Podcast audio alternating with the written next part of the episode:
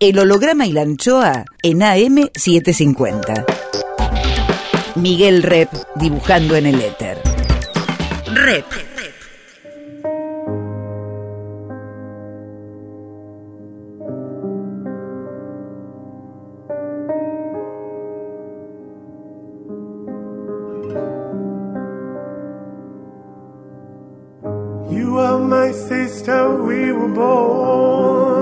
Tú eres mi hermana. Vos sos mi hermano. There were times we were friends, but times I was so cruel. Vos estás próximo, aunque lejos estás. ¿A cuántos kilómetros estás? El holograma y la anchoa. Mi nombre es Miguel Rep. that I feared. You lived inside my world so softly, protected only by the kindness of your nature. El holograma y la anchoa. You are my sister, and I love you. May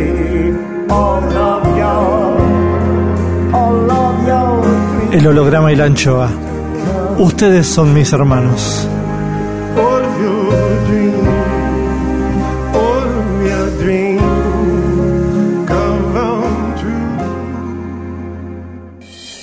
El holograma y la anchoa. Hoy guardamos el aire, el pensamiento de Pedro Saborido, el conurbano.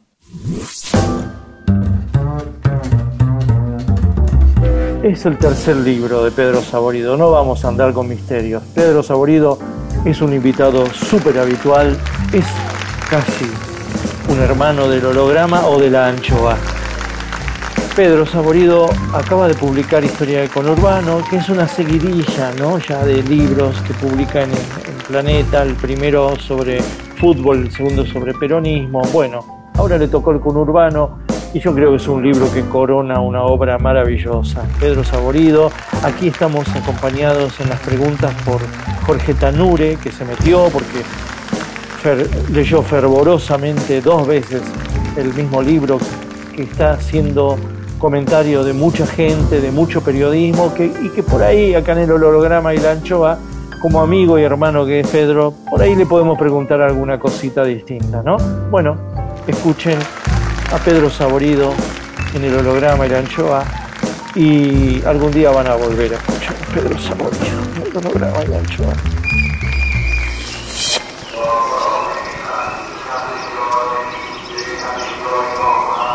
Ahí vamos, ya estoy. Bueno, ahí está Jorge, como verás, un tremendo lector de tu libro ahí arriba. ¿Qué haces, Jorge? Buenas, ¿qué tal? Bien, che, ¿cómo, ¿cómo va todo ahí? Hola. Encerrado.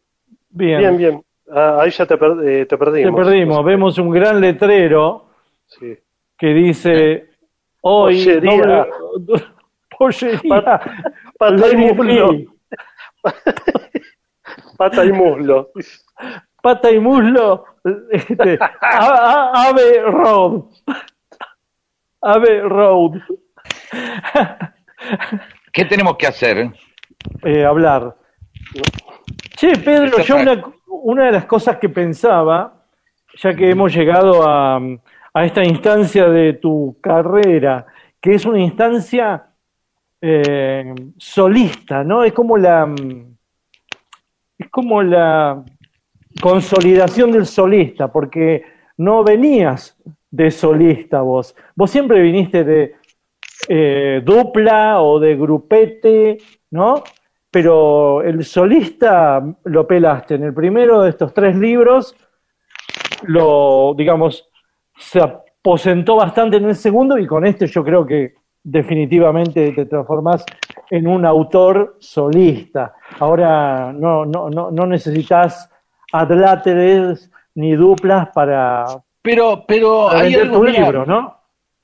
Mira, eh, em, yo, yo no lo siento así. Em, eh, o sea, Eh, hay algo que siempre, cada vez que, viste, que con todas las notas que uno hace con el libro, te, empieza a armar como un cassette. Y el cassette eh, refleja la- las, la- las preguntas. O sea, se- hay como una coincidencia, ¿viste? Como cuando nosotros hacemos las charlas de humor y siempre si vos, siempre va a haber alguien que pregunte cuáles son los límites del humor, ¿no? Siempre es como una pregunta, un clásico. Y, y- y en el clásico de, de este libro es, che, bueno, ¿cómo surgió la idea de escribir un libro sobre el conurbano? Porque si, si lo hubiera escrito sobre eh, una historia del amor, que puede ser un libro, una historia del sexo también, que puede ser otro, eh, pero el conurbano es como, y entonces yo siempre digo, cuento que, que, que cuando hacíamos, digo hacíamos porque no estamos haciéndolas ahora, charlas con vos o Daniel Santoro, este, siempre había, siempre había momentos del conurbano, un momentito aparecía esto o lo otro, y que de ahí, una vez hablando con Nacho Iraola, empezó a salir, es decir, eh, yo po- pocas veces hago cosas absolutamente solo. Eh, en realidad, eh, en, en este caso, la- las duplas o los grupos por ahí están más escondidos. Yo considero que hago una dupla con vos cuando hacemos las charlas y de ahí salen cosas. Eh, a mí me gusta laburar con otros, compartir ese, ese riesgo, porque me parece que eh, son, es como, como, como un ejercicio de la amistad también. Eh, eh, es decir, te podés hacer amigo haciendo cosas con mucha gente y, después haces cosas con los amigos. ¿Se entiende a lo que voy? Entonces, si, si- si- entonces eh, no, no me puedo, me co- por ahí lo de solista figura porque no estoy o con Capuzoto o no estoy en todo por dos pesos, no estoy con Omar Quiroga, pero, pero siempre siento que, que estoy haciendo cosas con otros. No, no, por más, por ahí lo que puede pasar es que, que no se note tanto, pero viste, qué sé yo, este libro eh, lo, voy este, consultando con un grupo de amigos que, que, está ahí. Después, cu- cuando terminó el libro, mucha gente me decía, ¿y por qué hay tanta gente al final del libro que mencionás? Eh, y porque mm, gente con la que hago el libro sin que se, dio, se dé cuenta por ahí. O sea, el otro día apareció en las redes Hugo La Madrid, el, eh, este, y, y, La Madrid decía, ¿por qué figuro acá? Así, cagándose de risa. Y él no sabe que por ahí alguna vez hablando de los tanos y de- del conurbano me habló de Mar del Tuyú, de Mare Tuyú, como decía su suegro, y bueno, y con eso fue un datito que metabolicé de alguna manera y ayudó a construir algo después.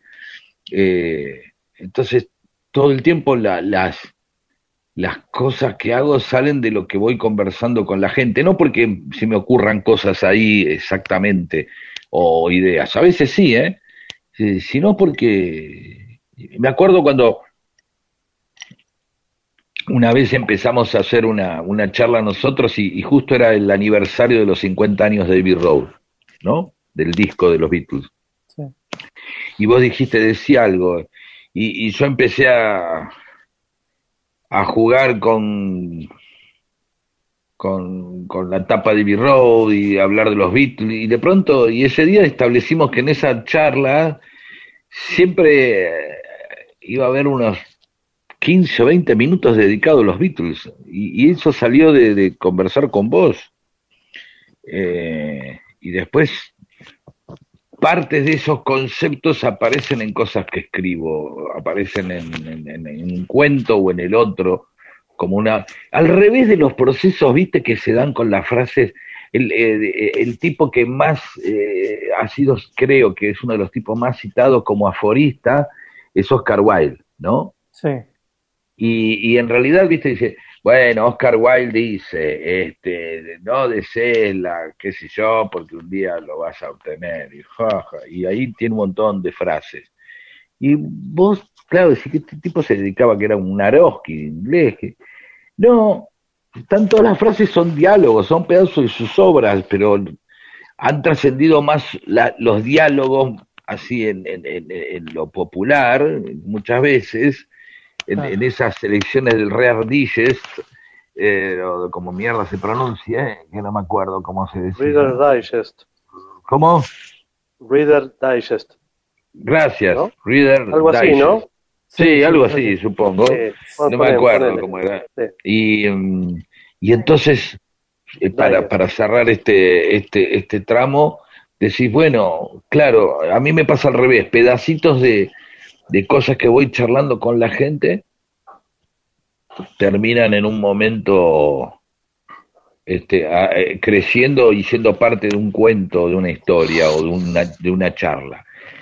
Entonces esa cosa de solista puede ser que aparezca porque está la tapa, porque no figuro con otra persona. Pero yo, yo me, eh, o sea, no tengo la más absoluta seguridad en nada, lo que no podría hacer nada solo, Mm. sino es imposible que haga algo solo. Más, más, más. Más Pedro Saborido. Rep en AM750. Sí, pero lo tuyo es como aprovechar la cantera, pero eso ya viene en vos porque vos siempre fuiste muy observador, observador no solo con el ojo, por supuesto, sino que, no- que tenés el oído del observador, la curiosidad del observador. Pero esa cantera siempre está alrededor nuestro como creadores. El tema es cuando te sentás a, a pergeniar eso y a elaborar una, un corpus, un corpus, porque este libro es un corpus, una filosofía, un pensamiento, y no meros chistes a lo wimpy. Porque vos cuando decís lo de Oscar Wilde, es verdad, Oscar Wilde está muy recuperado por las frases que la gente extrae de sus obras teatrales o de sus novelas, ¿verdad? Pero él también quizás, como Pedro Saborido, aprovechaba sus encuentros con los dandies ingleses y cuando iba a la noche recuperaba esas frases. El tema es que en esa época no había, no había reportajes, entonces para que nosotros o los dandies eh, europeos o ingleses recuperen a Oscar Wilde, no van a los reportajes de Oscar Wilde, no van como ahora repetimos las frases elegantes o atorrantas de Maradona que se hacían en reportajes. Las frases de Diego son de reportajes, son de apariciones públicas. Las frases de Oscar Wilde son de sus libros porque no había reportajes. Oscar Wilde haciendo el reportaje hubiera sido quizás brillante. Pero entonces la maniobra de Oscar Wilde, si nos comparamos a lo que vos decís, es Oscar Wilde escuchaba a sus semejantes, los destilaba en un acto estético, que es- una obra de teatro o una novela, y los demás empiezan a repetir las frases ingeniosas del dandy del finales del siglo XIX, ¿no? Entonces, vos obviamente que sos un tipo observador, un tipo que va acumulando experiencias, va, haciendo preguntas y va atrapando con redes respuestas que después van a ir a parar a un libro. Pero a la hora en que vos haces el libro, estás más solo que cuando estás con Capusotto, estás más solo que cuando estabas con los Delicatessen o con, o o, Quiroga o cuando estamos eh, haciendo duplas en los teatros. Vos acá estás firmando un libro solo y en este libro creo que la tercera es la vencida y creo que hay una, ya hay, la gente va a leer tus libros no solo como quien va a, a, a cagarse de risa, que por supuesto que ocurre, sino también un pensamiento. Hay hasta gente que deben estar tratando de adivinar cosas. eh, Ezequiel, eh, Ezequiel Martínez Estrada, ¿viste? En vos ya, como una especie de lector de la contemporaneidad, y en este caso elegís el peronismo o elegís el fútbol, y en este caso como coronación, un mundo que conoces muy bien y que es el del conurbano y que vos venís de ahí. Por más que nosotros te opinemos y complementemos eh, hablando de Abbey Road o Santoro hablando del bombardeo de Plaza de Mayo, vos sos Herley, vos sos conurbano y vos tu mirada es esa mirada de niño, esa mirada adolescente que ahora se destila en este libro. Así que yo creo que sí es el libro de un autor. Y, por eso te quería decir, te quería, yo en realidad quería formularte esto para argumentarte esto, para formularte la pregunta es, ¿cuántas de las, cuántas de, de las experiencias laborales anteriores, creativas anteriores, que venís laburando de los 20, ya estabas ensayando y que, eh, para hacer este libro. ¿En, qué momentos eh, creés vos que hiciste ensayos para este libro y que ahora apareció el libro de Conurbano, pero seguro que apareció en el último año o en el último dos años? Pero ¿cuánto de esto ya lo venías pensando y en cuántas, cuántas veces apareció en los productos conocidos en los cuales eh, tuviste participación, ¿no? El, el, la, las cosas la, las puedo, eh, digamos, ver retrospectivamente, puedo decirte, sí, mirá, ya había pedazos de esto en, en Peter Capusotto, ya había pedazos de esto, eh, eh, no tanto en todo por dos pesos, sí más en Peter Capusotto, eh, donde por ahí eh, con Diego no, nos, ya, de, eh, nos animamos más a, no a responder a un equipo, sino a responder a un equipo más chico, a respondernos a nosotros, a nuestras inquietudes y apoyarnos unos con las inquietudes del otro. Eh, no, no como dos individualidades que se complementan, sino como eh, dos personas que confían en lo que despliega cada uno. Y entonces eh, en el programa ya empiezan a aparecer eh, intentos de, miradas antropológicas medias en joda, eh, este, miradas sobre el conurbano. Ahí me parece que em, em, empieza a, aparecer esta idea de, de, que no todo el tiempo estamos buscando el, el, el programa de humor, sino que que no, no por negar al humor, eh, no por negar un programa de humor, ni, ni suponer que tenés que hacer un programa en serio, sino que aprovechar como en el rock, eh, como, como, como si tuvieras una banda de rock, aprovechar también para desplegar otra cosa, desplegar una frase, un, un, un intento artístico que pase por otro lado. A mí siempre me fascinó una cosa con el rock, que era este, la tapa del disco había okay. la tapa del disco, el, el, el, el, rock trae la idea de que no era una tapa del disco simplemente donde aparecía la foto de, del artista y algún intento medianamente, qué sé yo, el cuadro de alguien. Este, y, y dice, bueno, Frank Sinatra, o Trío Los Panchos, o Carlos Gardel. Eh, eh, con el rock me parece que aparece el despliegue que, bueno, aparte del disco, tiene que haber, la, la tapa tiene que estar buena y vos decís, bueno, no tiene nada que ver, es el sobre. Alcanza con, con que diga los Ramones y listo. No, no, la foto tiene que estar buena, la tapa. Entonces aparece una cosa de que me parece que es muy Beatle, que es eso, eso que, o que nosotros vimos con los Beatles, otros lo habrán visto con la ópera o con otro, otras manifestaciones artísticas, donde es que hay algo que ya no alcanza que entra en la canción, ya no alcanza la música. Hay, hay que hacer una tapa, hay que hacer un concepto, todos los temas pueden estar relacionados. Eh, ¿Se entiende a lo que voy? Eh, sí. como, como si, si, si esa idea Beatle de extender de, de, salirse de la norma, ¿viste? El artista que se sale de la norma ya no, no, entra en la canción nada más. Alguien podría decir, bueno, pendejos, hijos de puta, dedíquense, ¿quién se anda metiendo en una cama por la paz, la puta que te parió, y haciendo un disco y, y una orquesta así? Hagan música y déjense de joder, ¿viste? ¿No? Y no rompan las bolas también haciendo películas y, y ¿para qué mierda? Y, y, entonces me parece que, que en, en, Peter Capusotto con Diego nos dábamos también el gusto, mira, hoy lo hablamos con Capusotto eso, con Diego estuvimos hablando, es decir, de, de, darse el gusto de que, bueno, no, no tenés que responder al chiste nada más, te puedes agarrar y decir, bueno, ya que ahora me gané el lugar porque hice estos chistes, ¿sí? Sí. Y, y, y vos me das confianza porque sabés que te reís. Bueno, entonces voy a meter eh, un minuto de cualquier cosa, de, de, de algo, de, una declaración de Pío XII mezclado con, este, eh, con unas motos eh, italianas de la policía. ¿Qué lo hicimos? Met- Metíamos.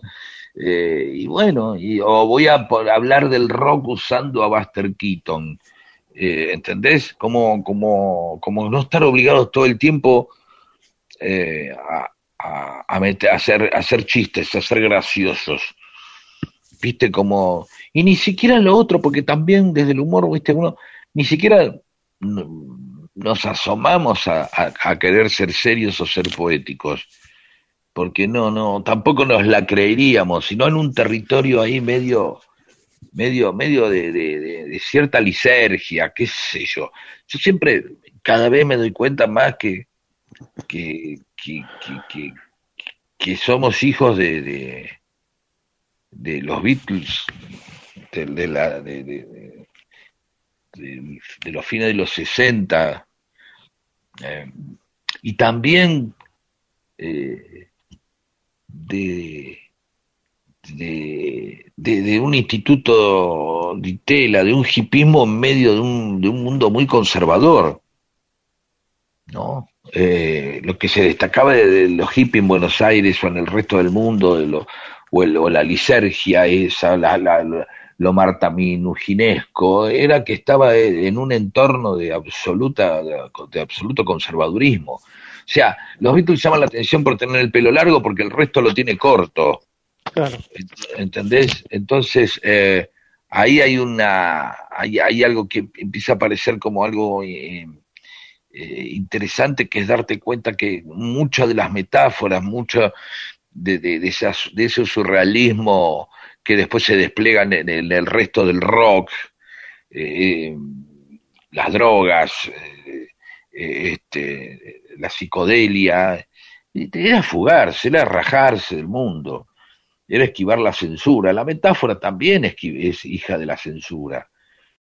El holograma y la anchoa.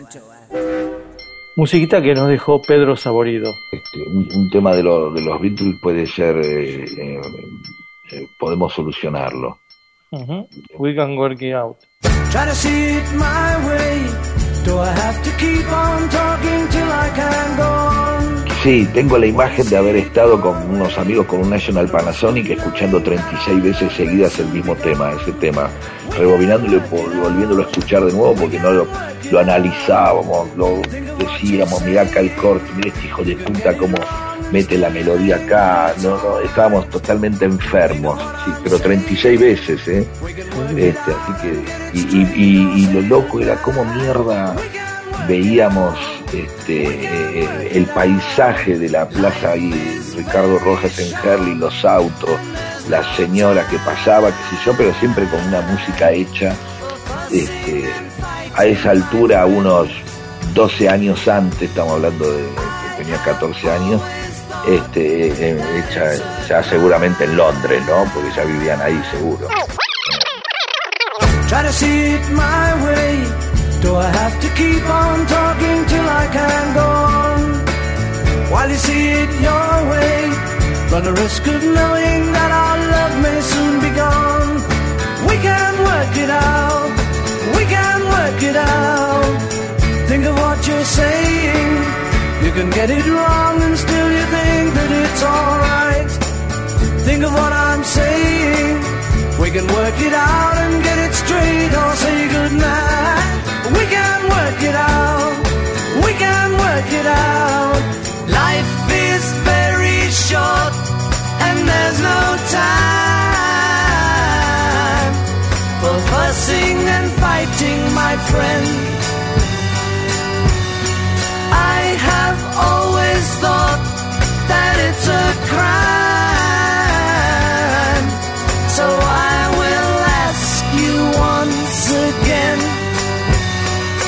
Try to see it my way.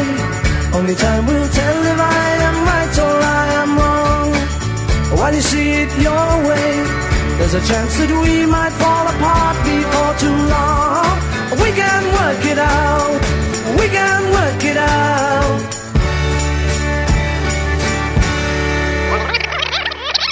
Try to see it my way. Do I have to keep on talking till I can go? No. Rep sigue en AM750.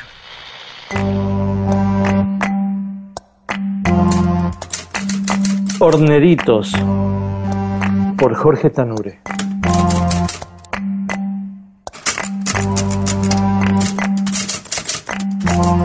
Mecha es una mujer de ciudad que un día se encontró viviendo fuera de los límites que separan un lado del otro.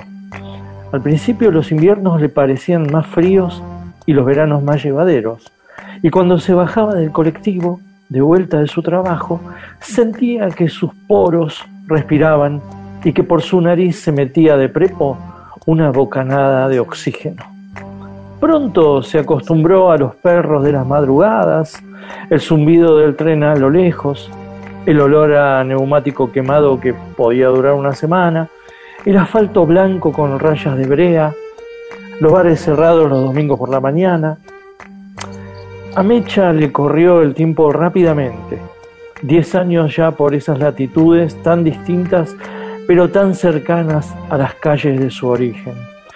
Diez años de apoyar el culo en el asiento del bondi y dormirse, ilusionada con la vuelta y ver la pareja de horneritos, el limonero y el gracioso cartel que cuelga encima de la pollería de la esquina.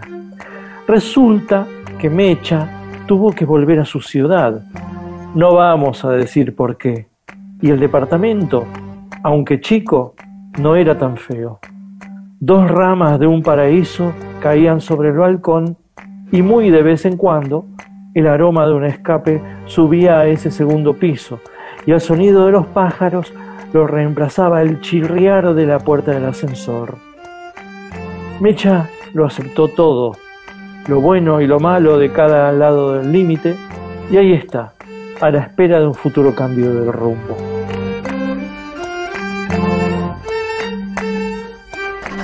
Horneritos por Jorge Tanure.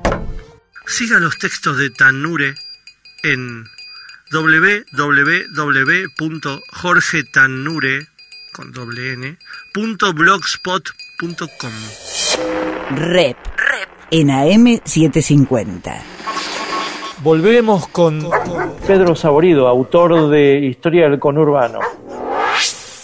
Jorge, ¿tenés al- algo que... Eh, Pedro, eh, bueno, me pongo en periodista porque no me, no me puedo salir de, de- de ese rol. ¿Sabes? Eh, leí dos veces tu libro eh, y me hiciste acordar de varias cosas que tenía olvidadas, ¿viste? Yo viví 10 años en el conurbano, partido de La Matanza, y era el que iba a viajar todos los días en dos colectivos y volvía y observaba y miraba. Eh, después, con el tiempo, cambié de laburo y se me ocurrió poner un taller mecánico en San Justo. Y entonces la matanza la tengo así bastante caminada.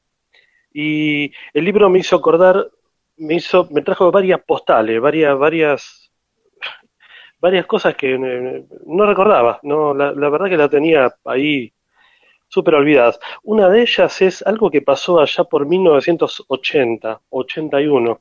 Todavía estaban los milicos.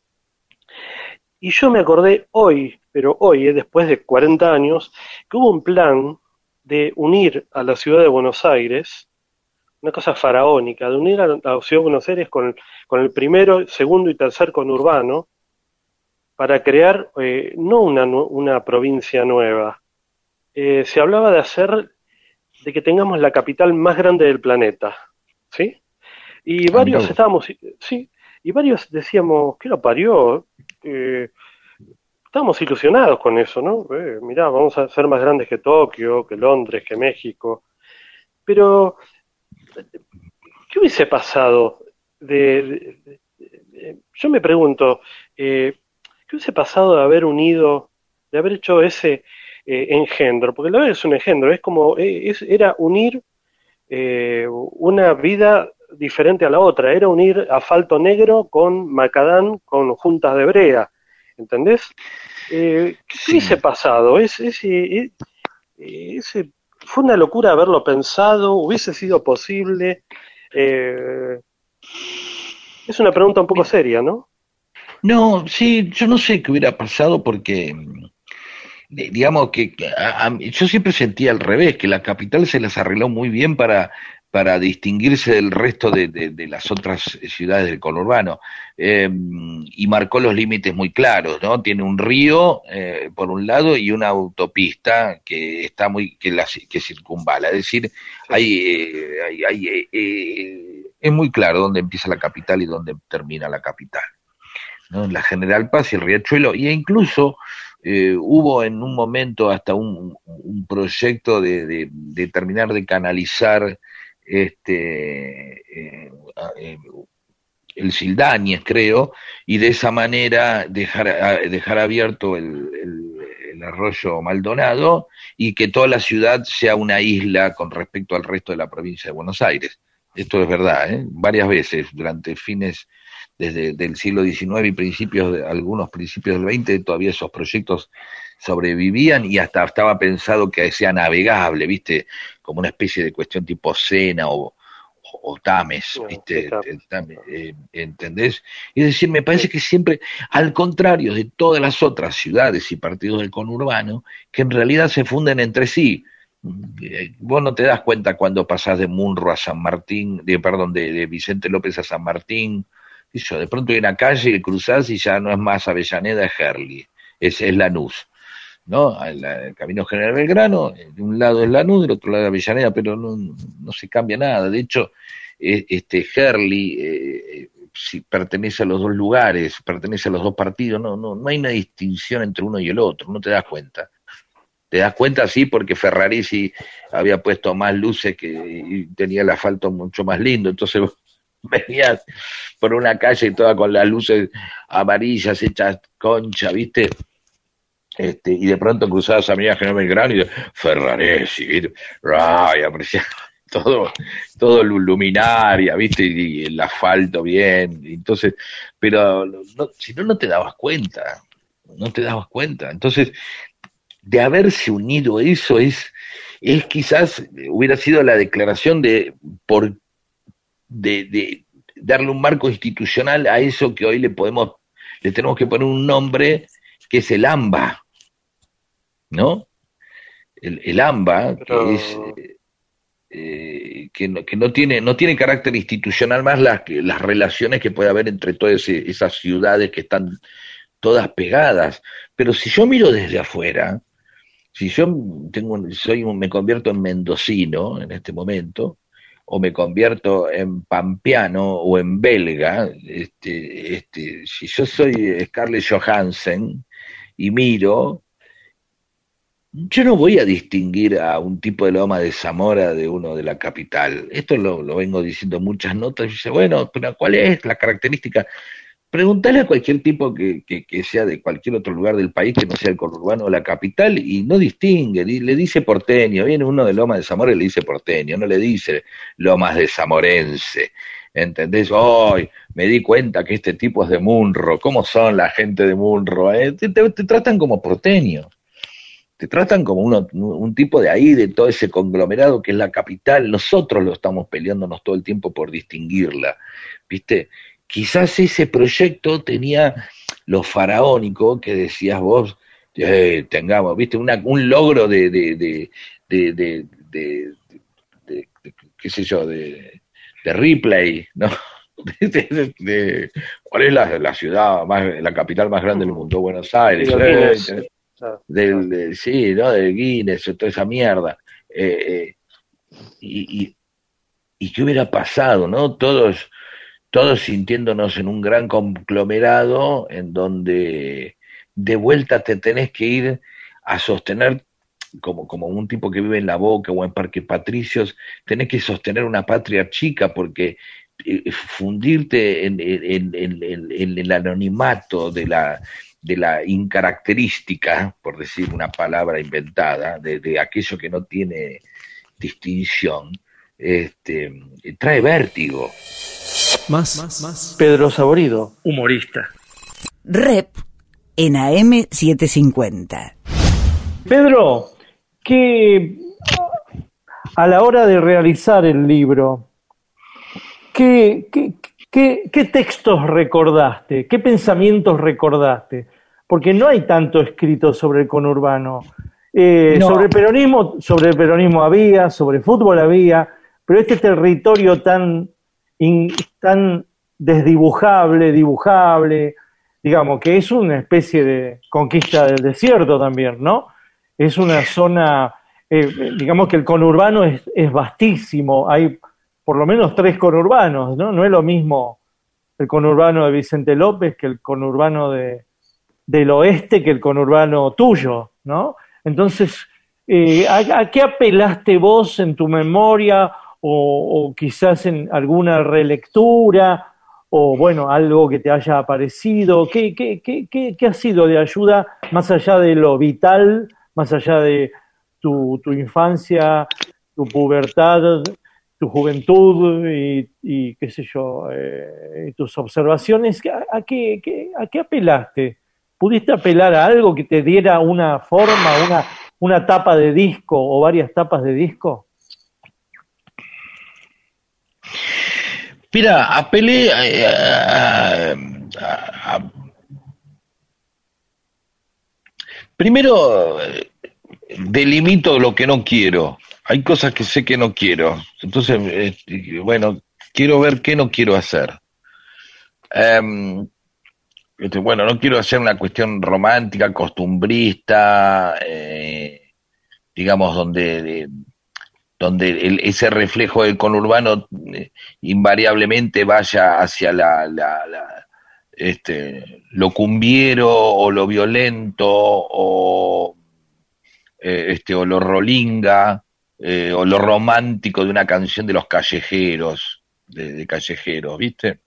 Sí. Al, al rock chabón, a la evocación del barrio, que está dando vuelta por ahí, pero no, no quería, bueno, viste, con Urbano igual, este, em, eh, bailanta o chipá o, o, este, o canción de, o birra con los muchachos en la esquina, viste, o rock chabón. Creo que la, la última gran expresión del conurbano, o por lo menos la que vi yo desde el rock, fue el rock chabón, el rock del conurbano, ¿no? El, eh, este, rock rollinga. Después, obviamente, vino el hip hop y la cumbia estuvo siempre y hay otras manifestaciones.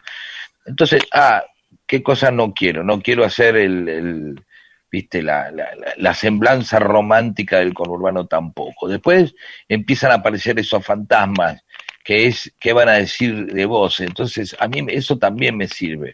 Viste, hay una, un, un cuento construido casi en responder a el, los, como había leído en, la página de, de, de, Walking Conurban, que son una página de, Instagram, eh, los sommeliers de conurbano, ¿no? Aquellos que vienen a decir qué es el conurbano y qué no, el conurbanómetro, lo mismo que el del peronismo. Entonces, cuando vas a, cuando empezás a sojuzgar y a pelear con esos fantasmas, ya estás, ya estás haciendo el libro. Ya le estás contestando diciendo esto, mira, no voy a poder hacer todo el conurbano, voy a hablar del conurbano que conozco yo. Y la identidad del conurbano, y vamos a discutir la identidad del conurbano. ¿Cuál es la identidad del conurbano? Y, ¡fa! y aparece todo un cuento donde un montón de gente del conurbano discute cuál es la, identidad del conurbano. Y darte cuenta, dice, ¿cuál es ese reduccionismo básico por el cual queremos suponer que hay un, una persona que es del conurbano, cuando hay 8 millones de personas. ¿Qué, qué haces? ¿Cómo, ¿Cómo encontrás a alguien que represente a los 8 millones de personas, o 20 o 40 que vivan en un lugar? ¿Viste? Si ya venimos fallando con eso, el argentino típico. El argentino típico para nosotros vive en Almagro. ¿qué yo? Te traigo un colla, boludo, no tiene nada que ver con el argentino típico, con Santiago Val, que cuando yo era chico era el argentino piola, el, el, playboy porteño, ¿viste? El Isidoro Cañones. Eh, y entonces cuando vas, vas delimitando todos esos fantasmas y todos esas, eh, esos límites, eh, ahí empezás a apelar a pedazos de cosas que, que ya veníamos hablando. Nuestro, nuestro eterno proyecto de, los ingleses, ¡pum!, pega tiene un pedazo de ahí. Es como lo mismo que, que, siempre jodíamos en las charlas con los Beatles, aparece de otra manera, en forma de cuento. Eh, y entonces eh, aparece un pedazo de algo que hago con Daniel Míguez, que es un programa con Urbania, y pum, dijo una vez, claro, cuando, cuando eh, vos, vos agarrás esa bastardía que hoy es el conurbano y lo pones contra la historia, decís, pero claro, boludo, las invasiones inglesas, Bereford vino por la avenida Mitre. ¿Entendés? ¿Cómo para? Claro, sí, vino, pasó por Bernal, bajó en Quilmes, empezó a subir Bernal, Sarandí, este, Avenida Mitre, en Pavón y Mitre, esperó porque habían incendiado el pozo. Sea, es el lugar donde hoy venden chipá y después estuvo sentado Bereford ahí viendo si entraba o no a Buenos Aires. O sea, se mezcla, listo, y ahí te agarras otro, otro pedacito. Eh, ¿Entendés? O decís, ¿sabes cuál fue la primera batalla? La primera batalla fue la de, viste, la de, la de Pedro de Mendoza contra los, los ¿cómo? Sí, contra los querandíes. Fue la primera vez que hubo una batalla acá. Fue el primer hecho de inseguridad del conurbano. ¿Y dónde? Era el, el, el, río la Matanza. Y ahí, ah, mirá, por ahí viene el nombre de ahí. Porque, y ahí, pum, y, y entonces vas a, y van haciendo pedacitos, ¿viste? Vas armando pedacitos de, de conurbano y de pronto decís, che, me falta hablar un poco del tercer cordón a ver, voy a hablar un poco del tercer cordón, porque me falta, y, y, para mí encontrar la mejor manera del tercer cordón, ahí aparecen también los límites, eh, las, la, las pacaterías progres que pueda tener uno, peronistas, bueno, yo no sé cómo me puedo reír de esto, me puedo reír hasta ahí, viste, no sé si tengo eso, entonces, y aparece la idea de un, un astronauta ruso, viste, este, qué pasa si cae una nave rusa en el conurbano y, y ahí se van construyendo, pero de pronto también el conurbano es aspiración, viste, y aparece la, idea de, de, de, del tipo que quiere armar, eso fue un chiste que salió en una, hay un cuento un, basado en un chiste que salió en una charla que hicimos nosotros, que las que hacíamos nosotros, eh, suponer que un tipo en un local tira rúcula y,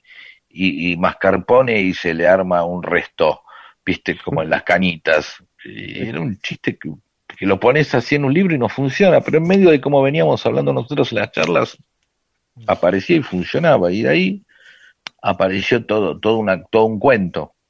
Eh, eh, es decir, no, no, yo tuve que salir a comprobar primero que podía escribir el libro ¿Se entiende? Sí. O sea, tuve que hacer unos cuantos cuentos para decirle a, a, a Nacho y a, y a Rodolfo, a González Arzac eh, o a Hamilton, que siempre laburamos, decirle, che, me parece que sí, que lo podemos hacer, encarémoslo. ¿Se entiende? Sí. Pues, eh, Viste, como decir, vos te vas a poner a hacer sobre Vito, te vas a poner a hacer Maradona. Y en un momento tenés que decir, qué sé yo, si puedo. ¿Viste? Hasta que de pronto hiciste un 20%, un 25%, decís, sí, puedo. Si hice esto hasta acá, ¿viste? Como subir una montaña o empezar a caminar. Si caminé 20 cuadras, puedo caminar 100. ¿No? Sí. Eh, tuve que ir comprobándolo. Y de pronto, cuando aparece eso, aparece la excusa maravillosa que tienen los cuentos para mí, que es después hacer los análisis de los cuentos que pongo abajo. Claro. Me, me... Ahí aparece lo que charlamos. Claro, ahí, de, ahí, ahí, destilás lo que te falta. Ese es un complemento.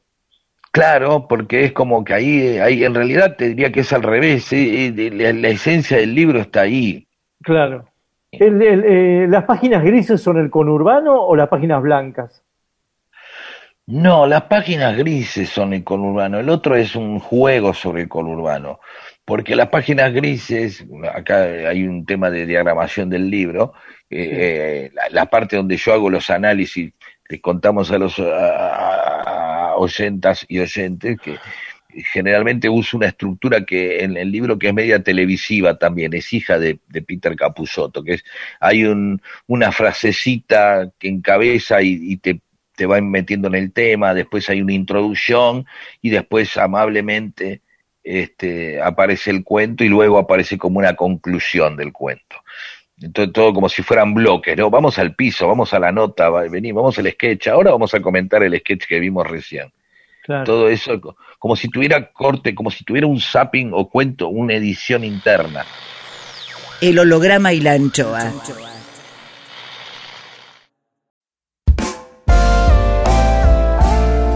El holograma y la anchoa en AM750. Miguel Rep dibujando en el éter. Rep.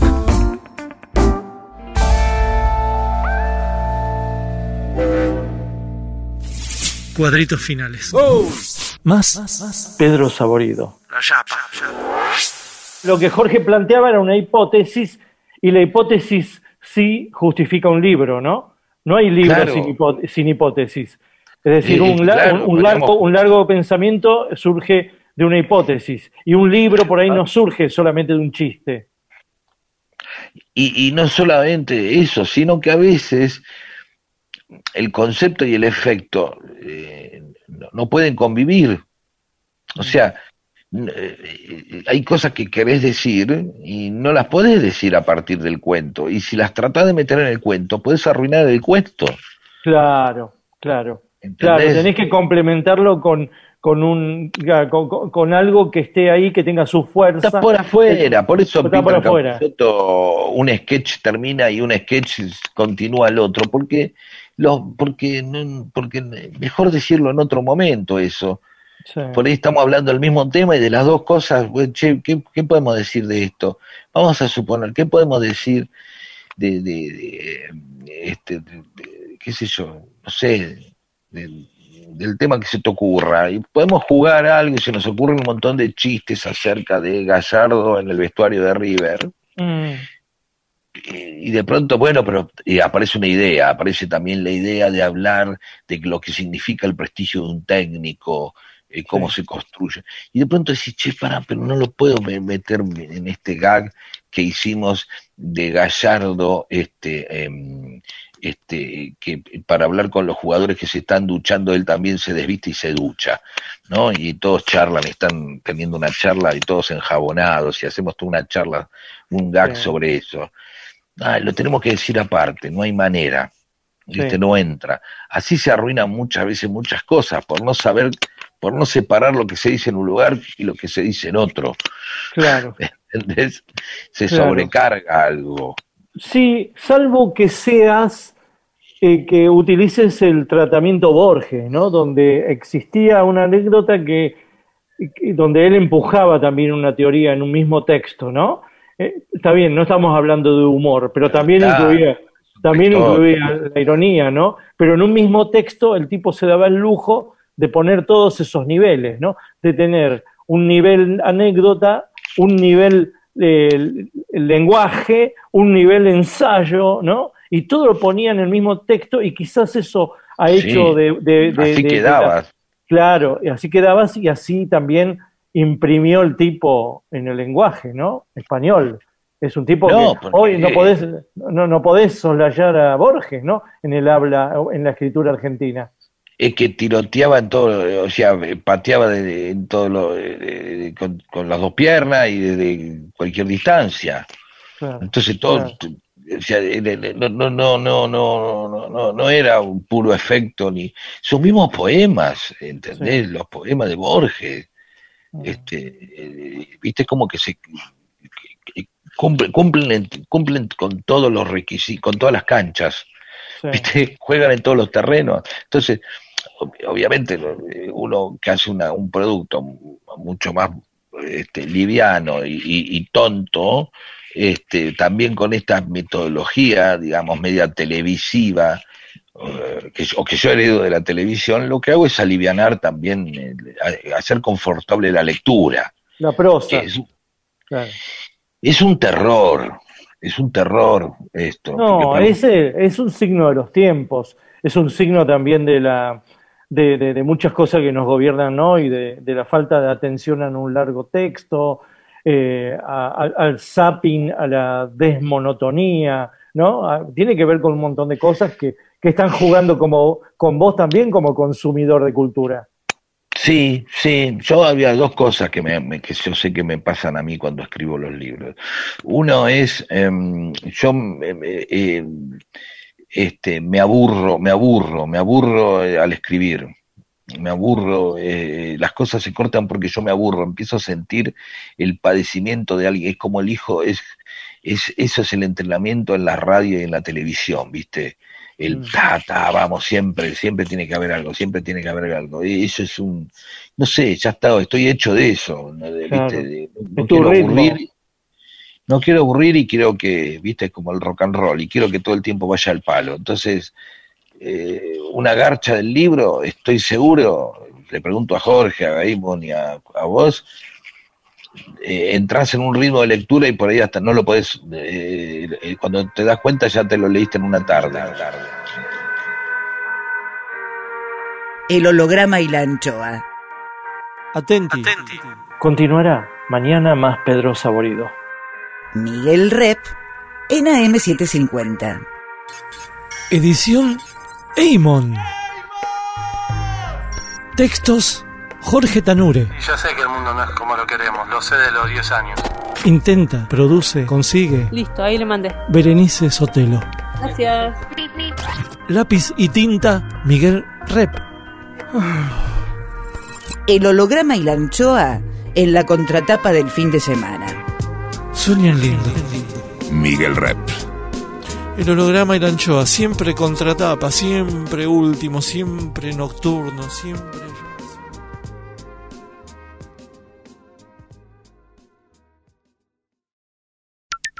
El holograma y la anchoa en AM750. Miguel Rep dibujando en el éter. Rep.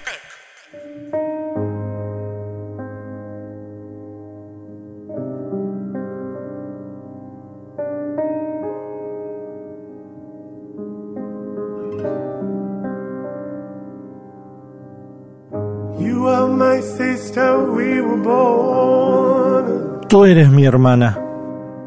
so innocent, so full of need. Vos sos mi hermano. There were times we were friends, but times I was so cruel. Vos estás próximo, aunque lejos estás. ¿A cuántos kilómetros estás? El holograma y la anchoa.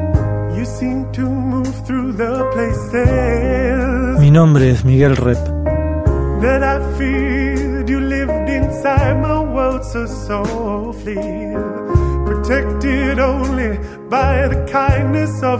El holograma y la anchoa. You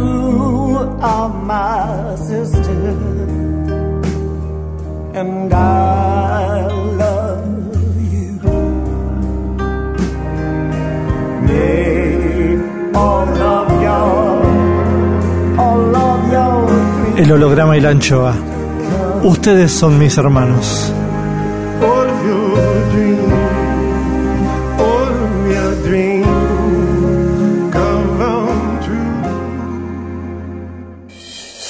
El holograma y la anchoa. Hoy, Segunda parte de Pedro Saborido, autor de Historia del Conurbano. ¿Puteadas te comiste? ¿Alguno, alguno se ofendió? Viste que hay gente que no se banca mucho lo que, lo que uno diga, ¿no? Eh, sé yo, criticar a lo, a decir, hablar de la Nusita, Loma de Zamorita, de todos esos pibes o esos emprende- emprendedores que ponen locales, como decís vos, con jengibre, limón y rúcula y, y creen que se van a hacer, que van a hacer la gran cañitas. Eh, por ahí Sí. hubo alguien que se, que se jodió No, y dijo, no. flaco, viste, ¿de dónde me criticamos? ¿De, ¿Desde Capital? Claro, Eso. no, no, eh, no, no, la verdad que no. Que no. Y por ahí porque lo hizo y no lo conozco, pero tampoco sé si va a leer un, un libro mío ese tipo. Este, no quiero ser. Y otro se cagará. Si, si alguien puede leer un libro mío y está en esa y hace eso, eh, y se- yo estoy seguro que tiene la capacidad de reírse de sí, de sí mismo, de eso. Y, y en la y en la risa tampoco tiene por qué haber este acusación. Yo no estoy acusándolo de imbécil o de nazi o de algo desagradable. Pero sí, pero el libro de nuevo aparece, eh, viste, atendiendo, eh, atendiendo este fenómeno. Bueno, a ver, ¿quiénes me van a putear? Yo ya me preparo para eso, el libro está preparado para eso. Y se hace de eso. Por eso con, con Capusotto podíamos hacer chistes de, judíos, de homosexual, de lo que mierda fuera, que podrían eh, de, de ser eh, este, ofensivos, pero nosotros los hacemos con una elegancia que, que, que cubre eso. ¿entendés? En todo caso, el, personaje que, que- que aparece ahí, eh, que, que es este que te decía yo, el sommelier de conurbano, eh, ya lo pongo como personaje. En un momento aparece un tipo que todo el tiempo declara que lo que vos suponés que es el conurbano no lo es. No, pero ese personaje aparece hablando del conurbano, aparece hablando de peronismo y aparece hablando de jazz o aparece hablando de Zeppelin. ¿Entendés? Entonces te dice Led Zeppelin y vos escuchas, me dice, no, tal tema Led Zeppelin, y dice, no, eso no es Zeppelin, Zeppelin, y, te- y va a ir a algún disco o alguna cosa que se escuchó menos, ¿viste? O, ¿entendés? O, un disco en vivo que vos no escuchaste nunca, esto es Zeppelin. Siempre lo auténtico es lo que vos no escuchaste o no viste, ¿entendés? Entonces vos me decís, ¿dónde tenías el taller? En tal lado. Bueno, pero eso no es la matanza. No, eso- la matanza es otra cosa. ¿Entendés? Bueno, pero está ahí la rotonda San Justo, es San, San Justo, bueno, San Justo. Eso no es San Justo, eso es la rotonda de San Justo. ¿Entendés? Entonces, sie- siempre, claro, eh, son lindos personajes, pero de pronto decir, no sé si tengo ganas de, de lidiar con eso. Y en eso, perdón, y en eso también hay algo de escuela televisiva o escuela radial vieja, donde vos hacías las cosas y no te enterabas de los que no le gustaban, vos te enterabas de los que le gustaban. Ahora vos te enterás todo el tiempo de los que no, no le gustan, te putean, Claro. aparecen. ¿no? qué sé yo, claro, entonces eh, eh, esa formación yo que tengo eh, radial y televisiva la llevé a la escritura eh, haciendo cosas que, eh, viste, con, con una, siempre pensando en no aburrir, siempre pensando en que haya ritmo, siempre pensando que haya variedad, siempre que, que haya otros colores. Todo eso es hijo de la radio y de la televisión, no de la literatura. Claro. Los famosos gajes del oficio, ¿no? Claro, y ahí aparece eso también que decís, y también, qué sé yo, no puedo pensar en lo que, me- pienso un poco en los que me pueden putear, este, como, pero por eso haces humor, porque todo el tiempo pensás en lo que te pueden putear. Cuando era chico yo pensaba en eso, digo, me- eh, supongo que habré hecho humor porque no, una vez lo hablábamos con Miguel, no, no, no se me hubiera ocurrido hacer otra, o sea, me salió hacer eso por una, una manera de defenderme, de, de ser alguien, de no ser el estúpido, porque era feo, flaco, eh, este, débil, mal jugador de fútbol. Tenía todos los números para ser el bobo de la barra y zafé. Pedro Saborido el Dixit. El conurbano es una analogía del humor. Es decir, ¿el humor es conurbano de la vida? Em, sí, me parece que está bien eso, está bueno, porque em, eh, el humor es algo a lo que, que, que, apelás por cuando, porque, hay un, porque estás en problemas o porque tenés ganas de, de, de, olvidarte de los problemas o necesitas relajarte. Vos te juntás con la gente para decir, "Ay, voy a verme con la gente, me voy a, voy a hacer un cago de risa, Ay, voy a tal lugar porque me voy a divertir. Este, ah, voy a, por más que por ahí después no tenés una charla donde te reís nada más, simplemente Sí, te sí. distraes, ¿no? Sí. Eh, uy, lo voy a ver a Pinti, que es un cago de risa. Uy, viste, todo el tiempo estás apelando a algo que no está en el centro de la vida. Parece que el humor no estuviera en el centro de la vida. Es algo a donde te fugás. Por eso te decía, porque a mí me parece que el conurbano muerde, muerde una centralidad, muerde una seriedad, una solemnidad que vendría a ser una ciudad, ¿no? Buenos Aires es una ciudad solemne, seria, y el conurbano está ahí, entre que entra, no entra, pero muerde, ¿no? Está mordiendo, está amenazando, ¿no? Está ahí, está alrededor, es no se puede despegar, pero muerde, ¿no? Vos fíjate que, vos fíjate que, que cuando lo- los, los Walking Conurban hacen esta página con fotos, eh, hay muchas cuestiones que tienen vetas humorísticas, precisamente porque aparece algo ilógico, es lo que sería un, un- un- otra vez aparecen, eh, viste, Chaplin y, y los hermanos Marx y los tres chiflados aparecen eh, haciendo lo que no se debe. Total. Sí. No es gracioso, lo que es lo que lo que lo, lo, lo correcto no es gracioso. No. Eh, gracioso es la, la pelopincho en el, en el, en, el- en la vereda, que es un clásico conurbano, eso es gracioso, pero no es gracioso porque es ridículo, es gracioso porque mira qué hijo de puta metieron, y ahí aparecen 20.000 chistes, y aparece ternura también, Claro. no es, eh, hay, hay- tiene que haber un momento de despojo, que el mismo momento del humor, que es olvidarse de la regla para que aparezca el humor, es, es la misma situación por la cual no es, eh, es más recordable un asado en una vereda que en, una, que en, que en un quincho. En un Zoom. Claro, bueno, vamos a hacer un asado en Zoom, en un Zoom. Listo, ahí está. Y es gracioso hacer un asado por Zoom, puede ser muy gracioso, pero no es lo que corresponde, es una manera que pudiste resolver de algo que, que, que- se corrió, que la pandemia Claro. corrió. El- ¿Se entiende? es como- claro, el, el- el asado en la calle, la pelopincho en la calle, eh, hace el ridículo o, corre el riesgo del ridículo, ¿no? Claro, no, o, o- se, se corre, entra en un territorio del absurdo, de, salir en malla a la vereda, ¿entendés? El tipo bañándose en la vereda, pasan los vecinos, ¿entendés? El tipo, vas por la vereda y tenés que bajarte, hola, ¿qué tal? ¿Cómo le va a Milcar? Y Amilcar está metido con el agüita hasta acá, ¿no? Y el Sí. pibe, qué sé yo. Entonces, es una escena rara eso, porque te metes en la intimidad del tipo, el tipo saca la intimidad de la calle, Sí, que se desgracia. Y vos vas por la avenida Alvear y no hay nada gracioso, es todo correcto. exacto. Este, Sí. Para que sea gracioso tiene que haber un, algo que sea divertido, ¿viste? Entonces, ¿qué, qué aparece? Ahí te aparece un Peralta Ramos, una Marta Minujín, que son los que le ponen humor a esa corrección. Claro, y medio- Lelutier, y Lelutier. Y Lelutier, en medio, claro, ¿viste? Que él, los tipos eh, la, la desbaratan con smoking, ¿entendés? Pero de ninguna manera son conurbanos, ninguno de ellos. No, no, no, no, pero tienen una actitud de, de- de- de- de salirse de la centralidad de la corrección. La, Sí, el pero son urbanos, pero son inurbanos, no conurbanos. Claro, sí, sí, sí, sí, pertenecen a lo mismo. Quizás lo que sí es lo que viene de afuera, ¿no? Es como que siempre es lo que viene de afuera. De nuevo es, eh, es- es- son, para mí son puntos de fuga, son puntos de escapatoria. O sea, hay, hay que resolver algo. Bueno, ¿qué hacemos? Eh, esto no se banca más. ¿Qué hacemos? Pongamos la pileta, la pelo pincho en la, en la- en la vereda, este, nos fumamos un porro o miramos a Enrique Pinti, pero hay que salir de acá.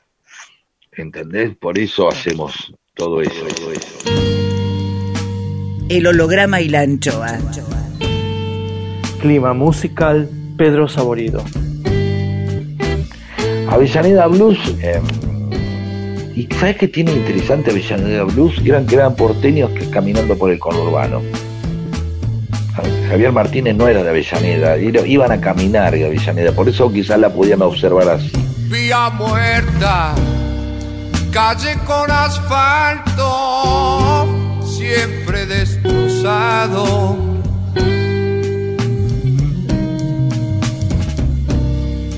Tren de carga, el humo y el hollín están por todos lados.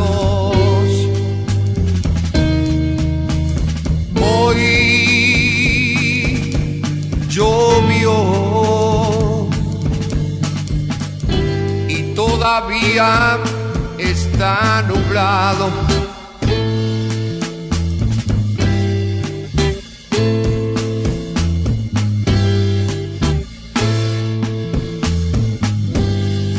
Surge aceite, barriles en el barro, galpón abandonado.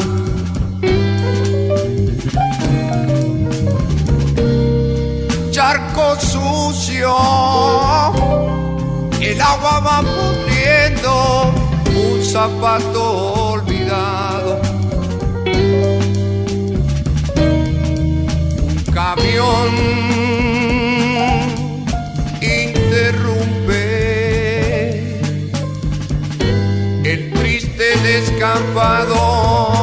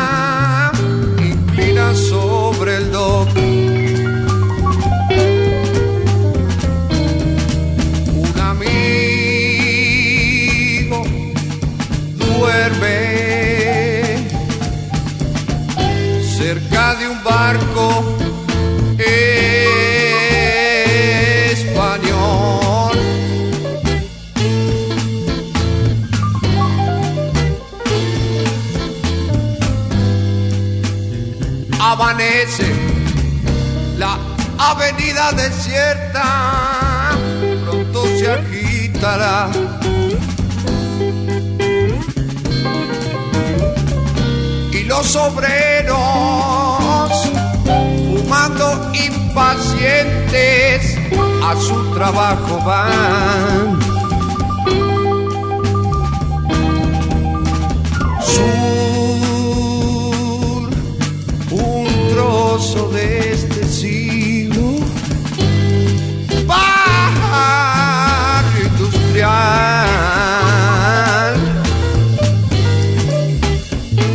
Sigan, opinen sobre este programa en El Holograma y la Anchoa en Facebook, El Holograma y la Anchoa en Twitter, arroba El Holograma y la Anchoa, y en Instagram, Rep Miguel. Seguinos en las redes. Miguel Rep dibujando en el éter. El holograma y la anchoa. Seguimos con Pedro Saborido, autor de Historia del Conurbano.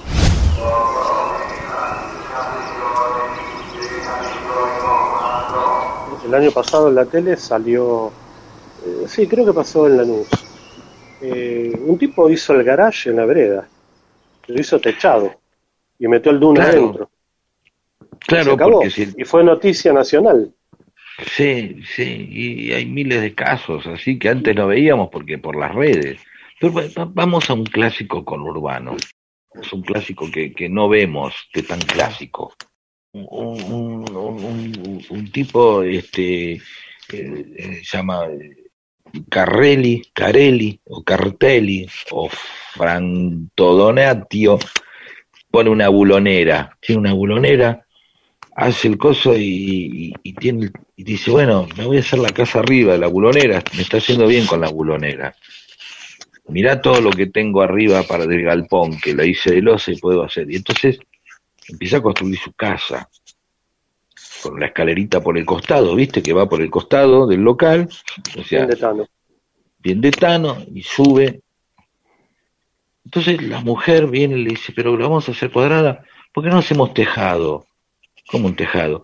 Sí, mirá, qué lindo tejado podemos hacer, y la bow window, y un tejado, y, en, y puede haber otro piso más en el tejado que sea como algo de ensueño. ¿Quién no quiere tener una guardilla? ¿Qué niño no quiere tener una guardilla? ¿Entendés? O una habitación con el techo así.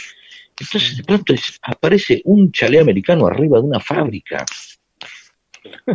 Sí, sí, ¿no? totalmente. Entonces, sí. Claro, entonces yo tuve esa visión el otro día yendo por Lanús y de pronto decía, puta madre, yo, yo pongo la mano de esta manera, el brazo de esta manera y tapo lo de abajo, veo un barrio residencial arriba, se veían tres chalets seguidos.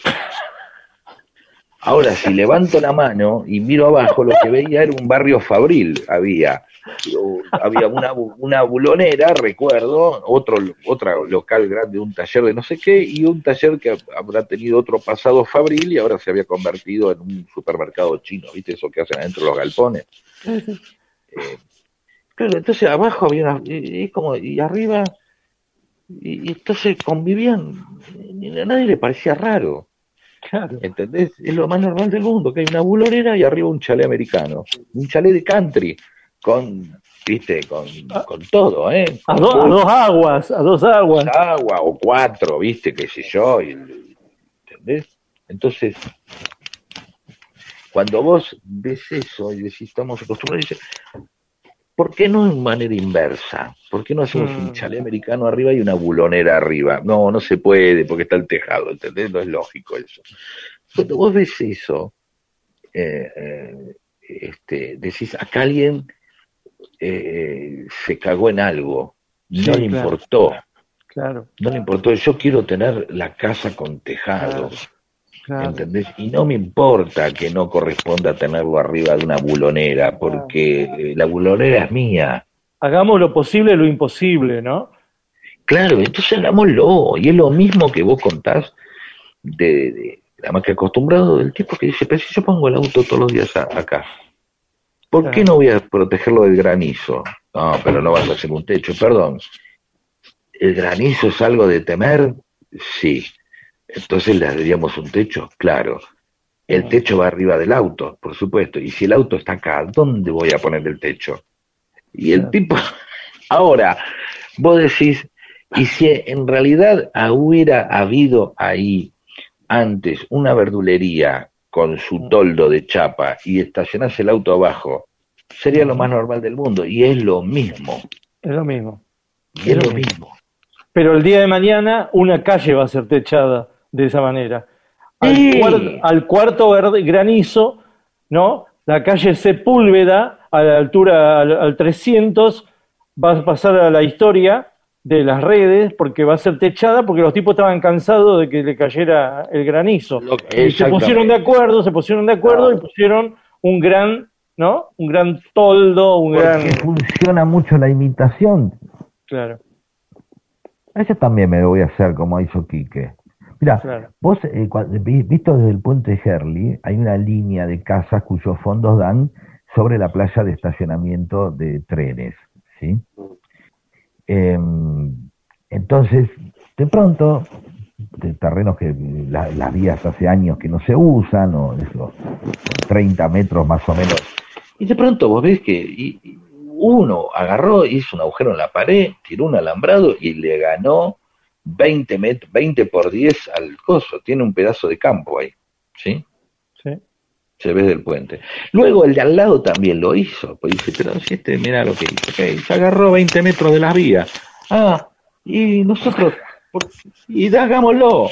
Entonces, y otro más, y otro más, y otro tiene acoso, y tiene juego para pibes, y ya, no hay límite, no hay más límite. Claro. No, pero de pronto vos ves que si lo ilógico a esa altura es ¿y por qué esas dos casas no lo hicieron? Mm. Hay dos casas que no lo hicieron, o sea, lo ilógico dice, che, boludo, escúchame. Eh, De pronto uno pasa esperas? algo y te dice, claro. ¿qué Ah, no, bueno, boludo? ahí vive el contador, un, el contador no, tal, oh. y el juez de paz, quizás. O le chupa un huevo el ca o le chupa un huevo el verde, o tener un limonero, le, le importa un carajo todo. Sí. no le importa. Lo sabemos por qué. Pedro Saborido, humorista.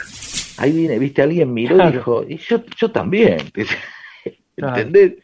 Entonces, pasas un día, viste, y vas, uy, mirá, boludo, el tanque de agua ese qué, tiene forma de dama Juana, qué copado, ¿no? Y el tipo, eh, orgulloso, el chabón sabe que hay gente que pasa y le ve el tanque de agua en forma de pelota volador o de pelota de fútbol o de copa eh, del mundo del 86, ¿viste?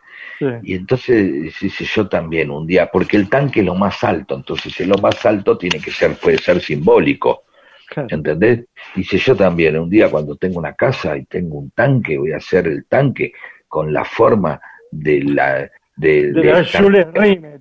De la Claro. Jules Rimet. Sí, o de, o de, del, de- del, Voyaje a las Estrellas, ¿cómo se llamaba? La, Sí. Eh, Star Trek. Star Trek, ahí está, me voy a hacer el... eh, No, dice otro, no, yo quiero hacerme el, el, el calipso, porque me gustaba ya. Quiero- Claro, y así. ¿eh? Claro, Sí. y termina, todo termina siendo en la República de los Niños, el conurbano, así. Claro, y la gente juega. Está lleno en el conurbano de arquitecturas evocativas Claro. de, de castillos, eh, de, de- de- de- viste, está todo el tiempo alguien de que antes estaba reservado a los boliches, eh, a las Sí. discotecas, ¿no? El tipo dice, bueno, yo me voy a hacer un castillo acá, ¿qué me? ¿Entendés? nadie se cuestiona, uy, voy a ser eh, más audaz. Es una especie de permiso dominó, ¿no? Hay, hay una lucha entre ser normales y, y no serlos. Me parece que el- el- esa, esa, esa, esa pelea en el conurbano, bueno, están todos en, en- en- cada uno de nosotros. Eh, vos fíjate que la, la avenida Alvear Hmm. eh, es toda una copia parisina, ¿no? Este, de, de edificios antiguos, es evocativa. Hoy ya no nos damos cuenta que cuando se hizo era toda una maqueta y de, este, siempre Daniel Santoro, el pintor, contaba que, que Victoria Campo lo odiaba precisamente por eso, le parecía regrasa que, que imiten a París, ¿no? Em, este, y también era, era un juego eso, ¿no? Era, una, era algo divertido, pero dentro de la norma de, de- de- de- de lo que correspondía al europeo, pero tenía ahí también algo, había una fantasía, ¿no? No, me parece que había una imitación. Me parece que no había la, la conducta con Urbano, por lo que hemos estado hablando, tiene que ver con otra cosa. No, la claro, con, sí, con sí, Urbano es la que muerde, en cambio Pero- eh, pero- la conducta también- alve- alvear, la conducta alvear es la que quiere ser como ellos. Sí, sí, No pero hay una parte, hay una parte que también quiere, eh, no quiere ser como el conurbano, que, que, que, que- está, fe- festeja que, que, que, que haya una normalidad y que, y, que aparezcan semáforos con los segundos y alguien que, como un muñequito que cruza y que llegue el café Martínez y, y que pongan palmeras como en Miami o que haya un shopping. Sí, sí, Este- las peatonales, las peatonales, digamos. Las peatonales, ¿viste? Eh, este, que, que en un momento no sabes hasta dónde es una necesidad de- comercial, un momento que dicen eso, o, o directamente es un, es un, ¿viste? un- una muestra de, cierto estatus. Bueno, tenemos la peatonal, ¿no? Este, em, una vez un, un- intendente del conurbano me contó que había hecho un- una encuesta entre los chicos para ver qué, qué les gustaría que, tuvieran. Eh, y, y- los pibes, él decía, bueno, van a pedir un, parque para hacer este, con la patineta o un McDonald's. Los chicos querían un McDonald's. Claro. Este, y, y todo tenía una explicación. ¿Por qué? Y porque para ir al McDonald's había que ir al, al- al- a la ciudad, al partido de al lado, a la ciudad de al lado, había que hacer como cuatro kilómetros, cinco kilómetros. Entonces los papás ya no los dejaban solos, cosa, ¿se entiende? Porque Sí. el McDonald's es el primer lugar por ahí donde un chico se queda solo con sus amigos, ¿viste? Y, y, y entonces este, hay un momento que dice, bueno, pará, no, no, no es que queremos eh, ser, eh, tener pelo pinchos en las veredas y nada más y hacer tanques con, con, con, con, con- forma de, de, de Coinor, qué sé yo. Este, no, también este, que queremos otras, otras ventajas de la cultura occidental. Ah. Eh, y, y si vos te fijas en, los conurbanos, en los centros conurbanos, en muchos lugares en Lanús, hay, hay como zonas de negocios de marcas y, y zonas de negocios baratos. Sí. No, no están juntos, ¿viste? Pues está la calle de las marcas y está la calle y, y todos somos felices. ¿entendés? Vos, vos, vos- vos podés comprar barato este, porque sos pobre y vos que tenés un mango podés comprar, no tenés que ir al centro, podés ya de, de- digamos, ahí, ahí viene el triunfo, eh, es, es crear propios eh, eh, el triunfo de- de- del centro es crear otros centros. Claro, claro. Y la imitación. Claro, entonces el, el- el triunfo es poner la sucursal. Que vos Ah, vayas a tu Starbucks, que vos tengas, viste, o sea, el triunfo es ese, que, que reproducir, reproducir, eh, viste, la lanucita, eh, la canita, que, viste, la, el mascarpón y la rúcula vayan tomando espacio, viste, vayan eh, eliminando o compitiendo con otras, con, con otros lugares propios, viste, que, que tienen una tradición. Entonces, cada pizzería decía en Lanús la gente iba a comer a hielo, hace 50 años las familias van a comer pizza a hielo. Y de pronto eh, aparece un día pizza, no sé qué, o Romario o algo, y bueno, claro, y ya, opa, ya nos metimos en otra cosa, ¿viste? Sí, sí. Ya la- no es la heladería nada más este, naca- de- eh, propia del lugar, ¿viste? Este, eh, Fratello, ¿viste? Entonces un día aparece Fredo y no, yo quiero ir a Fredo también.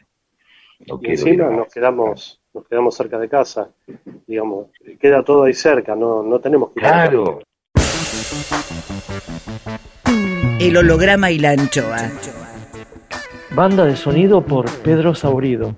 no hay duda que son todas las músicas de mi ah, infancia y adolescencia.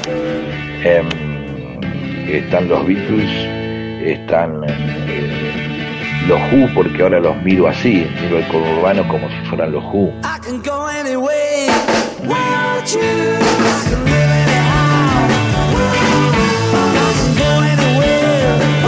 I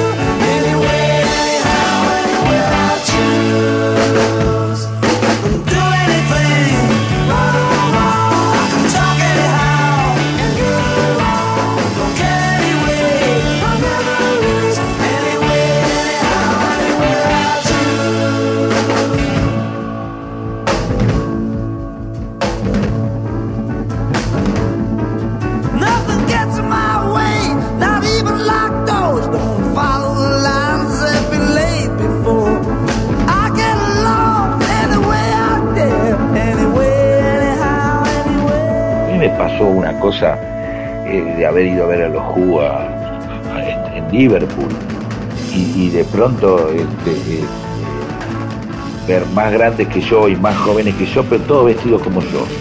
Estaban todos de jean, con campera de jean. Y, y Marlene, mi, mi- compañera, mira y dice, mira, es increíble, son como de Avellaneda, pero de acá. No, como todo como tipo de Avellaneda, pero de ahí. O sea, se repetía de nuevo lo mismo. Es una música de, de- de y me parece que hay algo que es lo que me hizo a mí feliz, eh, eh, que fue la adolescencia también, que fue el, rock.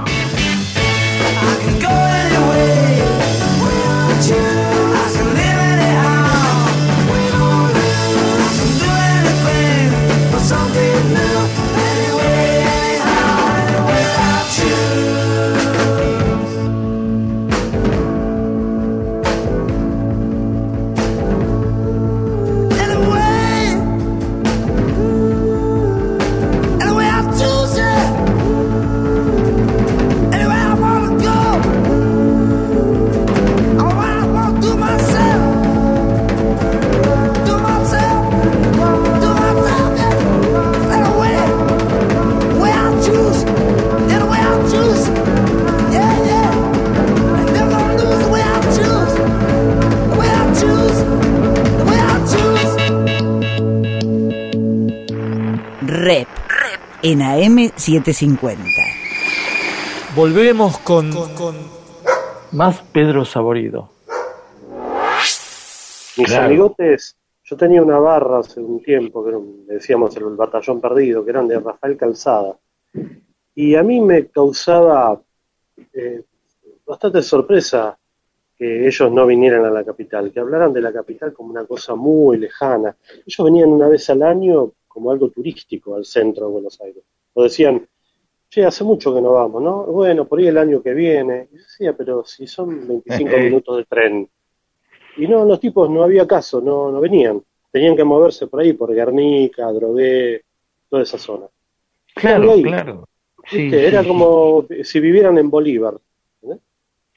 Claro, claro, porque también este, este, hay arraigos y hay, viste, trabajo por acá, tengo a mi novia acá, este, eh, este, cada tanto viene em, este, Rodolfo Rani, eh, está acá en el teatro y yo lo puedo ir a ver acá al teatro, Rodolfo Rani, eh, o bien la banda de rock que me gusta viene por acá, o por ahí ya fui a ver, y va River por ahí, ¿no? este, sé yo, pero ¿a qué venir al centro si no trabajas ni nada? Estás bien. ¿Conocés gente en Herley que haya que haya que le haya Muy pasado cerca. eso? No, no, no, no, pero siempre escuchás el comentario, y eso lo habrás escuchado también vos, Jorge, que decir eh, ese mismo comentario que pueden hacer de cualquier lugar, de cualquier, eh, que no sea la capital federal, eh, como, como, como de un pueblo con respecto a la capital, dice, no, pero ya están todos locos, es un quilombo, qué sé yo, yo prefiero acá, que tal. Siempre la frase es, el- que es un- parece un gran valor del ser humano, es despertarse con los pájaros. Es, No, es muy, es muy cómodo. ¿Viste? La Sí, gente le- pero eso te lo Sí, dicen en, eso te, ¿viste? sí, eso también, Eso, sí, eso te lo dicen en, se te lo dicen en Pinamar, en Catamarca, te lo dicen Acá en, te despertás con los pájaros. Sí, bueno, no solo- tenemos hospital, ¿de Mm. acuerdo? Convengamos eso, ¿no? El, el hospital más cercano está a 140 kilómetros. No tenemos médico, este, ni siquiera hay cloacas, pero tenemos los pájaros a la mañana que compensan, ¿no? Es decir, bueno, son 10 minutos, qué sé yo, de pío, pío, ¿no? Tipo feliz. Y entonces ahí aparece el, el- el arraigo, ¿no? El tipo dice, yo de acá no me muevo. ¿Viste? Entonces vos decís, ¿por qué uno se va del conurbano y otros se quedan? Porque a veces, te, ¿viste? Veo ve el tipo que eh, tiene guita y otro diría, bueno, yo si tengo guita me voy de acá. Y tipo, no, tengo guita, me quedo acá. Mm. No, Sí, me- me- Pedro, sí. ¿Cuándo te parece que aparece la idea de conurbano históricamente? ¿En qué década? Porque yo recordando algunos textos, ¿no? Recuerdo eh, una, eh, los libros de poesía de Luis Tedesco que rememoran lo- eh, su Lomas del Mirador, ¿no? Como una construcción de, desde los terrenos eh, que van comprando los padres, trabajadores, ¿no? Pero a partir de los 40, el peronismo, pero no sé si antes de eso ya no se establece de alguna manera el, el- conurbano como idea o como, o como tela de araña, ¿no? Cultural. No sé, vos sabés que eh, yo eh, eh, trato de, de pensar en qué momento yo empecé a hablar del conurbano. Me parece que, mm, no sé, claro, cuando yo estaba en el conurbano, yo estaba en Herley, no tenía la idea de que estaba en el conurbano. Simplemente estaba donde estaba, ¿entendés? No me ponía a pensar dónde estaba. Es- estaba ahí, qué sé yo, era mi normalidad. Em, a mí me parece que yo, yo como idea, como, como, como, como, como, como género artístico, o como no sé, yo creo que no, que yo creo que, que aparece una primera mirada política, ¿no? Por el peronismo, los varones del conurbano, ¿viste? ¿Entendés? Los punteros del conurbano. Sí. Eh, este, yo, yo siento que aparece ahí después, viste, porque si no eran los obreros que eran los obreros, los obreros donde vivían los obreros, ¿no? Las barriadas, ¿no? Eh, José León Suárez, la fusiladora, este, eh, viste, ¿no? Este, Operación Masacre, los obreros que venían del sur al 17 de octubre, que Ahí, nunca hablan de los que, claro, ahí, viste, ahí siempre la, la idea de las fábricas, Avellaneda Blues, viste, todo ese, ese lugar mágico donde, Sí. donde, donde habitan eh, los obreros. Después me parece que apareció la, la idea más de un conurbano violento en los últimos, eh, las últimas décadas ya. ¿No? El Mm. conurbano no era nada más donde viven los obreros y tardaban mucho en volver en tren, sino donde hay cachengue, hay falopa y, y asesinan gente. Sí. Eh, este, Y quizás la idea y la palabra conurbano empieza a ser laburada como desde la sociología, me parece, ¿no? Como que los social, sociólogos empezaron a describir esa zona, porque pensá que el conurbano de Borges era Palermo, claro, claro, ¿No? porque era la orilla. exactamente. Siempre Eh, fue la, la orilla, en algún, en algún momento se describió como la orilla. Yo no sé si fue eh, en el cruce de los obreros en el riachuelo del 17 de octubre que nace el conurbano, o No. es una idea académica, ¿no? Pero yo, yo eh, trato de pensar en, en, en- en que se nombren, ¿no?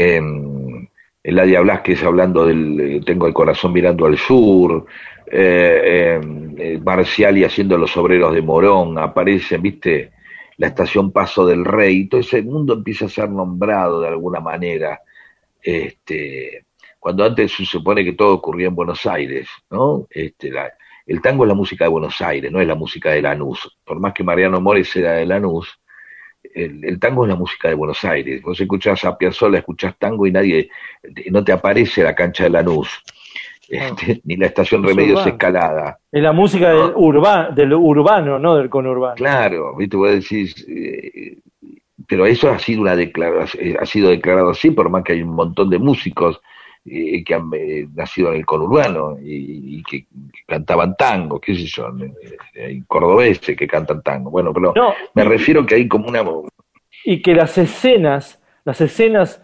pre-Piazzolla del tango, las escenas barriales de las milongas y de las fiestas familiares son conurbano, solo que en algún momento saltaron a lo urbano, a partir de Piazzolla, a partir de la de, de- que la ciudad se, también se desarrolló como ciudad, ¿no? A mí, a mí siempre me gustaban la- la- que aparezcan en canciones. Cuando, cuando Morris cantaba Estoy en José León Suárez, que se había ido a la mierda pateando y apareció en José León Suárez, hay, vol- este, hay, eh, hay camiones y, volcadores eh, Petinari, ¿te acordás? Todo bien, José León Suárez. A mí me parecía maravilloso, me encantaba que, que alguien nombrara, ¿viste? Cuando Cortázar escribía un cuento y sucedía en Banfield.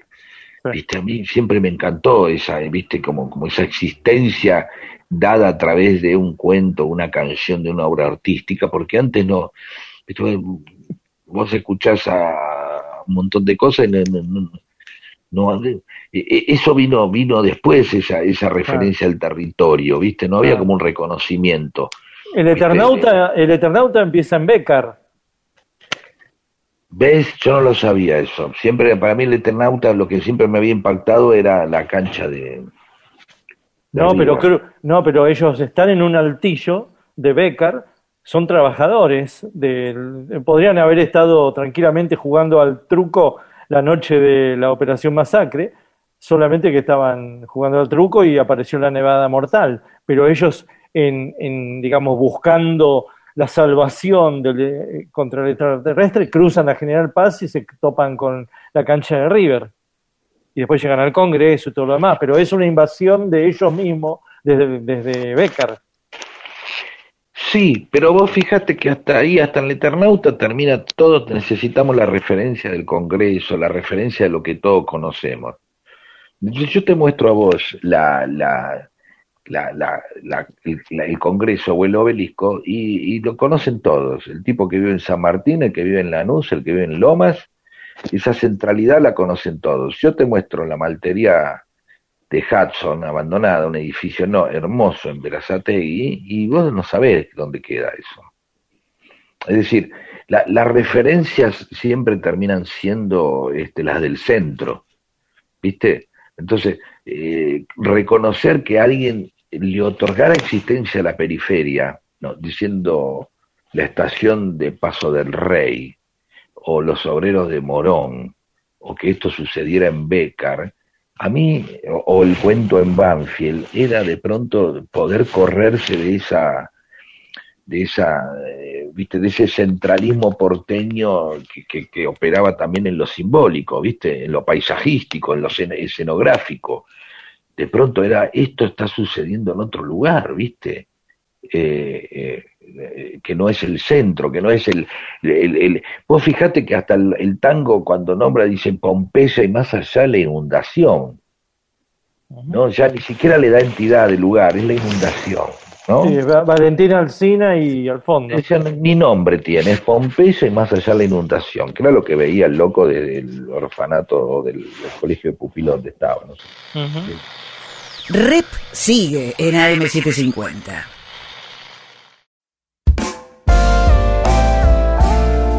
El holograma y la anchoa en AM750.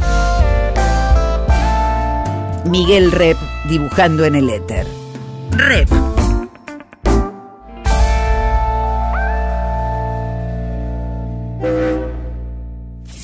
Cuadritos finales. El libro lo leí por eh, curiosidad, curiosidad a través de su título y de quién lo escribía. Y bueno, y también lo leí para, porque sé que a través de lo, de, de lo escrito me iba a cagar de risa, eh, hecho que concretamente ocurrió.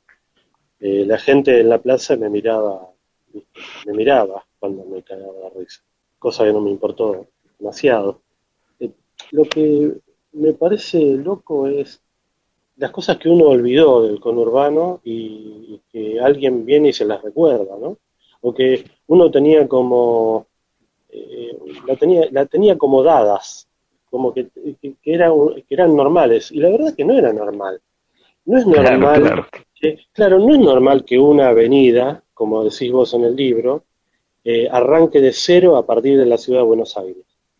¿Por qué tiene que eh, ¿Por qué una avenida del conurbano, una avenida principal, arranca de cero y se va hasta el 6.000, 7.000 o, no sé cuánto, en vez de que sea la inversa, de que arranque allá en el fondo de, los tiempos y termine en el riachuelo? Esas cositas me llaman la atención, ¿no?